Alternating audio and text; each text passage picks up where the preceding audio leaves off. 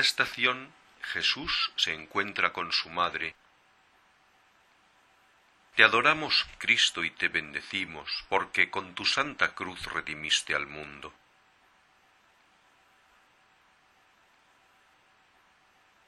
Lectura del Evangelio según San Lucas. Simeón los bendijo y dijo a María, su madre, mira, este está puesto para que muchos en Israel caigan y se levanten. Así será una bandera discutida.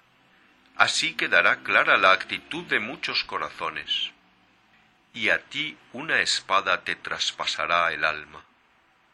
Su madre conservaba todo esto en su corazón.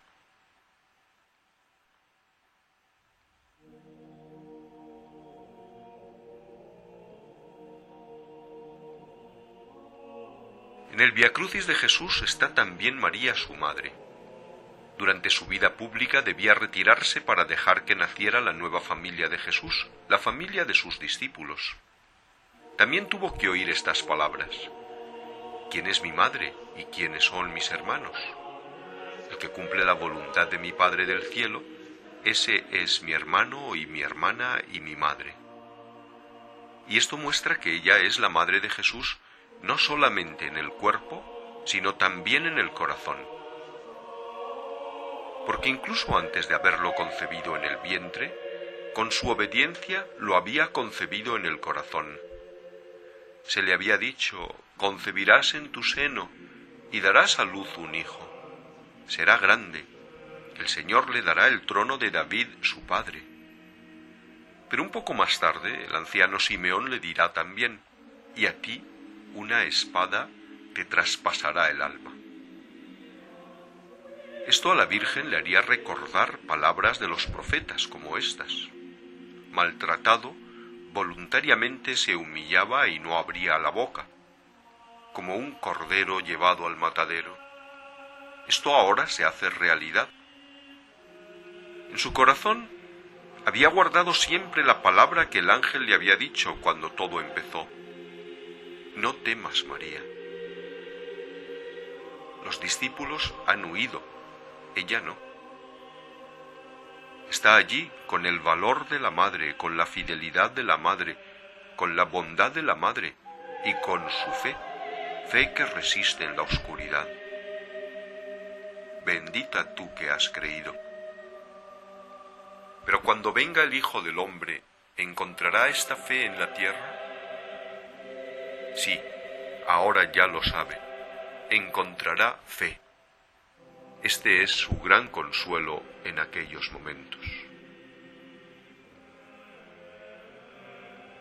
Santa María, Madre del Redentor, has permanecido fiel cuando los discípulos huyeron.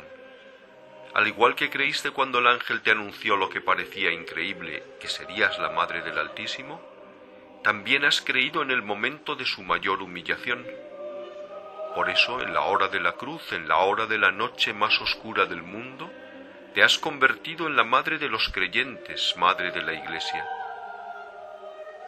Te rogamos que nos enseñes a creer y nos ayudes para que la fe nos impulse a servir y dar muestras de un amor que socorre y que sabe compartir el sufrimiento.